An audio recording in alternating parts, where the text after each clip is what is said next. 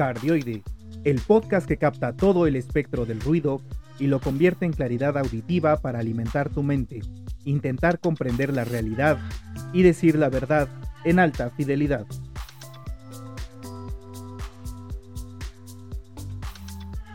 Bienvenidos a este decimoctavo episodio de Cardioide, el podcast para alimentar tu mente, comprender la realidad y las verdades de la vida. Soy Manuel Alejandro Torres y soy su anfitrión en este espacio que nació para difundir el pensamiento crítico, la racionalidad y la libertad.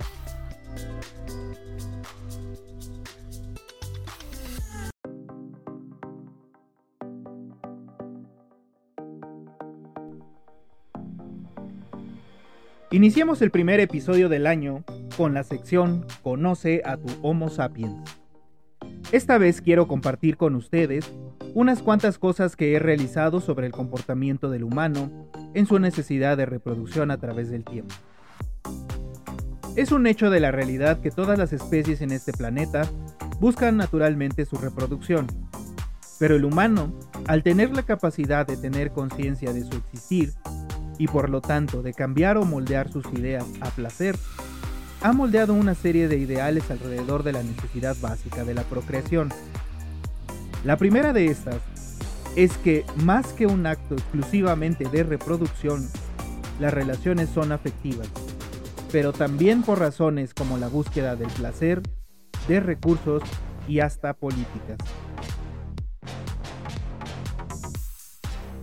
A lo largo del tiempo, la necesidad de la especie por perdurar ha llevado al humano a desarrollar ciertos comportamientos en sociedad que no son más que el reflejo de su propia biología. Desde aquellos comportamientos de ambas partes, tanto la masculina y la femenina, que hoy erróneamente se consideran rasgos a despreciar por ciertos grupos de personas que han dejado de comprender la realidad, y todas esas características y comportamientos propios de feminas y masculinos son necesarios para el funcionamiento de las sociedades humanas. Desde el punto de vista político, las relaciones que buscan la procreación han sido útiles para construir alianzas, detener conflictos y fortalecer a los grupos beneficiados, no solamente naciones sino también familias o cualquier tipo de grupo humano. Por lo que el desarrollo de rasgos de protección que velen por comunidades enteras y rasgos de capacidad de negociación, habilidad política, se desarrollaron en la parte masculina, mientras que la parte femenina le ha tocado desarrollar rasgos de sumisión a la voluntad de los líderes, pero también de beneficio para su descendencia y aseguramiento de la continuación de su linaje, así como una protección asegurada al menos hasta que el acuerdo durara. Y en esto, la parte femenina era encargada de contribuir con consejería a su complemento masculino para evitar llegar a la confrontación. De ahí las habilidades de convencimiento y persuasión de esta parte humana. Desde el punto de vista económico, la producción, la reproducción, perdón, que busca el humano ha dado la posibilidad de que los núcleos familiares se beneficien con los recursos que poseen. Claro, esto fue más evidente una vez instaurado el libre mercado en las sociedades, ya que a partir de entonces le era permitido a los individuos acumular recursos para beneficiar a sus familias. Como resultado de los cambios en cuestiones políticas y la necesidad de recursos conseguidos por mucho tiempo por medio de la violencia y posteriormente por la competencia, la parte masculina aprendió a buscar los recursos al ser el más apto biológicamente con un físico más fuerte. Como dijimos, por mucho, mucho, mucho, mucho tiempo, la violencia era la forma más difundida para hacerse de recursos, ya sea por caza o por defensa, o también por ocupación del territorio de otros grupos humanos para hacerse de sus recursos. Esto era porque no se tenía la capacidad de crear recursos tan fácilmente, cosa que al cambiar a las economías de libre mercado, se logra una forma de generar recursos al vender y competir sin matarse uno al otro por los escasos recursos que había. Poco a poco, como va avanzando la difusión de las ideas de libre mercado y la acumulación de riqueza, el masculino de la especie humana relega a la violencia a último recurso a usar, pero no la abandona porque sabe que, en la realidad, aún tiene utilidad en ciertos escenarios cada vez más esporádicos, afortunadamente. Sin embargo, lo que la reemplaza es la competencia, y esta hace crecer a las naciones, ya que al fomentar la competencia en el mercado, los productos se hacen cada vez mejores y más abundantes, multiplicando así la oferta de estos y mejorando el nivel de vida de las personas. La parte femenina continúa el desarrollo de sus capacidades de persuasión y convencimiento, pero ahora sin la preocupación a la posible aniquilación de su descendencia como en el pasado, pues ahora la preocupación principal cambia a la competencia de su pareja masculina para proveer, por lo que la parte femenina se vuelve cada vez más un complemento a las actividades demandantes del masculino que se encuentra en una, constante competencia contra sus pares. Esto da como resultado una mayor atención de la parte femenina a la descendencia y un mayor tiempo transcurrido en la educación y cultivo de estos, pues es ahora la capacidad intelectual la que determinará la abundancia de recursos o su escasez, ya que los mejores trabajos comienzan a ser los que utilizan su intelecto y no los que utilizan su cuerpo o sus habilidades físicas. Por otro lado, en el punto de vista social ha ocurrido algo más caótico. Debido a las ideas que hemos construido con las religiones modernas más difundidas como el islamismo y el cristianismo, que son monoteístas, se han penado las relaciones poligámicas en algunas que eran naturales hasta antes de la existencia de tales ideas. Claro, no en todas, no en todas las religiones se ha penado esto. Aunque en este punto cabría decir que a pesar de ser naturales o no mal vistas, tampoco eran muy frecuentes en la antigüedad, ya que para la manutención de varias féminas y sus vástagos había que poseer cantidades grandes de recursos o poder, que en aquellos tiempos, pues era sinónimo de violencia. En este aspecto, la parte femenina ha jugado un papel de competencia entre sus pares para poder asegurar los recursos para ella y su descendencia. Es la parte femenina la que busca un masculino en lo más alto de la escala social en la que a cada individuo le toca vivir. Es decir, en la Edad Media, las personas que nacían como campesinos solamente podían escoger entre campesinos, ya que las relaciones de reproducción se daban por medio de estratos muy definidos y no había posibilidad de escalar socialmente.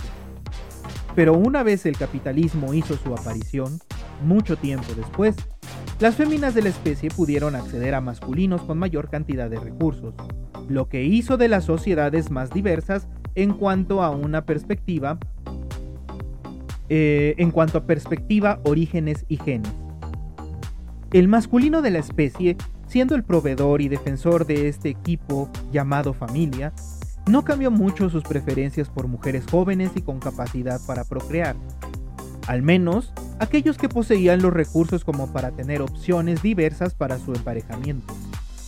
Esto hizo más amplias sus posibilidades y ligeramente más grandes sus requerimientos, ya que la pareja debía llenar los espacios que él no podía en la educación de su descendencia, como en épocas pasadas también sucedía. Es por ello que roles femeninos y masculinos existen no por una conspiración un acuerdo de un puñado de personas o un plan malvado, sino que son resultados de una evolución que nos ha llevado siglos y que hasta hace poco funcionaron para mantener la existencia de la especie en este planeta y para el crecimiento de los recursos para cada individuo. Sin embargo, vivimos tiempos interesantes y esto quiere decir que vivimos en un mundo que está en plena ebullición de ideas, muchas de ellas malas, otras pésimas, pero sin duda de esto también aprenderá el humano. Sobre todo, si personas como ustedes que me escuchan continúan preguntándose el por qué, el cómo y el qué. ¿Ya te habías puesto a pensar del por qué nuestros rasgos femeninos y masculinos son como son hasta el momento? ¿Los consideras de utilidad hoy en día? qué rasgos de cada complemento femenino y masculino han dado excelentes resultados para la preservación y desarrollo de nuestra especie.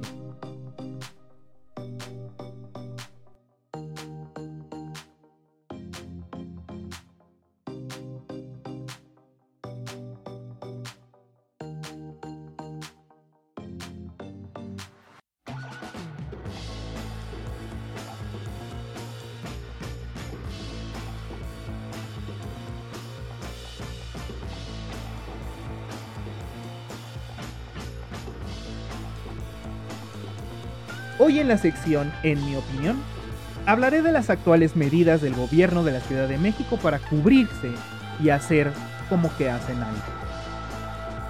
Resulta que, en la segunda ciudad más grande de América Latina, la Ciudad de México, o como al gobierno actual le dio por llamarla CDMX, tenemos un gravísimo problema con el sistema de transporte colectivo llamado metro. Debido a las redirecciones de presupuesto que se han hecho en el metro hacia cosas que la vistan más para presumir algo en las campañas que está llevando con dinero también de nuestros impuestos de la capital de México, la dirigente Claudia Sheinbaum reclama, sí, reclama que la inversión en el metro ha sido histórica y que no hay nada que recriminarle a ella ni a su equipo y mucho menos al presidente. Pero veamos su inversión. De acuerdo con sus propios números, dados por la secretaria de Finanzas Lucelena González Escobar, han aumentado la inversión del 2021 al 2023. Ojo con este dato. Del 2012, perdón, desde el 2021 al 2023 y resulta que le aumentaron en 4 mil millones. Sin embargo, del 2018, que es la entrada de este gobierno, al 2021, se dejó de invertir en el metro de la Ciudad de México casi esa misma cantidad. Además, esa inversión no ha superado la inversión que se tuvo en el 2018, que dejó la pasada administración de casi 22.900 millones de pesos, quedando para este año en poco más de 18.800 millones. Por lo que si evaluamos desde el inicio de la administración de la mentirosa consumada llamada Claudia Sheinbaum, tenemos una reducción del presupuesto del metro de más de lo que aumentaron la inversión del año 2021 al 2023, es decir, la cantidad de 4.100 millones de pesos. A esto, agreguen que como todas las máquinas, los vagones y toda la infraestructura del metro no permanece impoluta por el uso diario, sino que se desgasta cada día más, y por ello se han dado en esta administración más que en otras incendios, choques, derrumbes, filtraciones de agua y muchos más. Por otra parte, debido a la inflación, que ha aumentado a porcentajes no vistos en décadas, el sistema de transporte colectivo metro ha tenido que operar con presupuesto reducido y con precios de los insumos, refacciones y maquinaria aún más caro cada día. El gobierno trata de maquillar esto diciendo que se está haciendo inversión en la línea 1. Pero esta línea era ya la más moderna de todas, sin contar la pésima línea 12 que entregó el gobierno del actual secretario de Relaciones Exteriores y cuya persona rescataron del exilio por desvíos y malos manejos, precisamente en esa línea del metro, Marcelo Ebrard. Siguiendo en este mismo tema, la línea 1 cuenta con una inversión de más de 37 millones 300 mil pesos, por lo que como ya se dieron cuenta, lo que tratan de vender como un aumento histórico no alcanza ni siquiera para cubrir la novena parte de esa inversión en los nuevos vagones de la línea 1, que de sobra está decirlo y para los que no vivan en la Ciudad de México, pues no se necesitaban. Pero bien que le dan vista a la disque candidata de la presidencia. Y de paso engañan a muchos que no viven en la Ciudad de México y que no sabían que la línea del metro, la línea 1 del metro, era ya de las más modernas en vagón.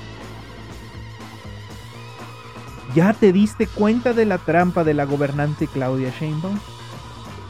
¿De qué otra cosa puedes darte cuenta con estos datos que te presento? O con otros que hayas visto en otras fuentes de confianza.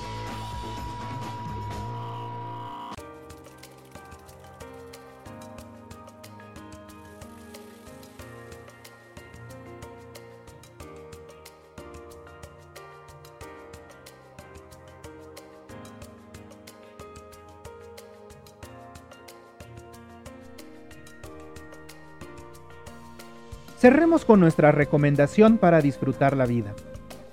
Y aunque en efecto pueda ser una recomendación para disfrutar la vida, tomaré el espacio más bien para comunicar el inicio de los cursos y la apertura de inscripciones de pensamiento crítico, criterio y racionalidad, que llevarán el nombre de Aprendamos a vivir en la realidad. Las inscripciones estarán abiertas desde hoy y hasta el martes 31 de enero, último día del mes. Habrá dos opciones para el curso. Martes y jueves de 19 a 20 horas, horario de la Ciudad de México, y miércoles y viernes también de 19 a 20 horas.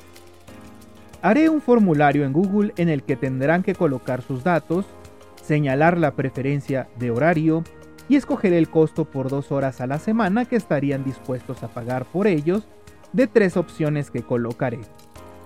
Se abrirán los grupos si existe una preferencia de horario mínima de 5 alumnos, por lo que daré a conocer la apertura de ellos durante la primera semana de febrero para iniciar la segunda semana del mismo mes.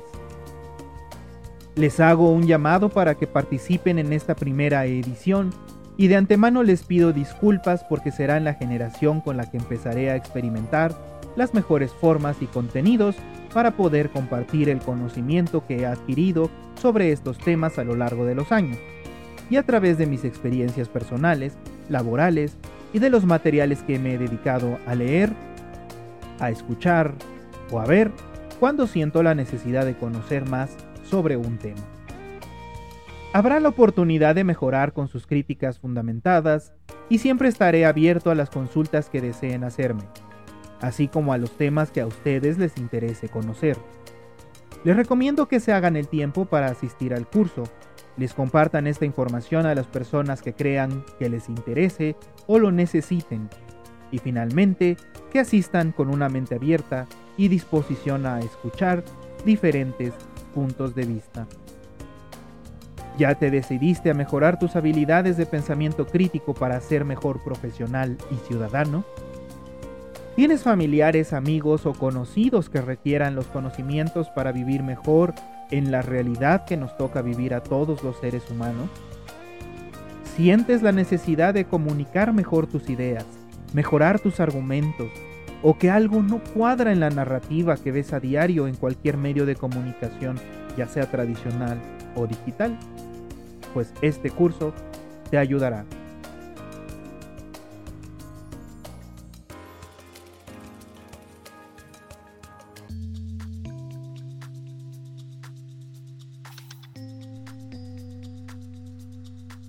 Espero que les hayan agradado los temas que tratamos hoy aquí.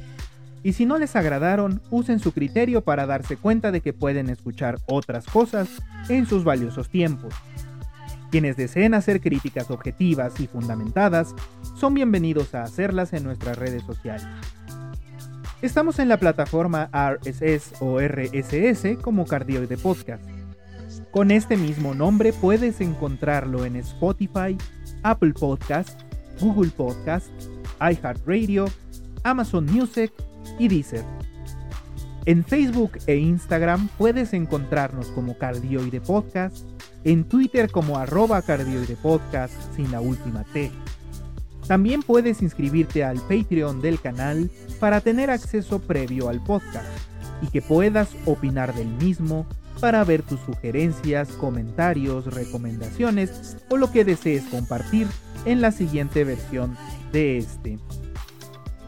Tendrás acceso a diferentes niveles que tienen, además de lo anterior, las fuentes que utilizo para hacer las secciones. Recibirás mercancía del canal y objetos impresos en 3D que yo mismo fabrico. Incluso organizaremos encuentros para compartir ideas, opiniones y pasatiempos en un ambiente amistoso y de respeto. Les comunicó desde este lado de la emisión de datos Manuel Alejandro Torres. Los invito a reflexionar lo escuchado aquí y les deseo un excelente fin de semana. Disfruten mucho la vida. Lo más seguro es que solamente tengamos una y que no exista nada más allá. Las acciones aquí y ahora determinan nuestra realidad y nuestro futuro.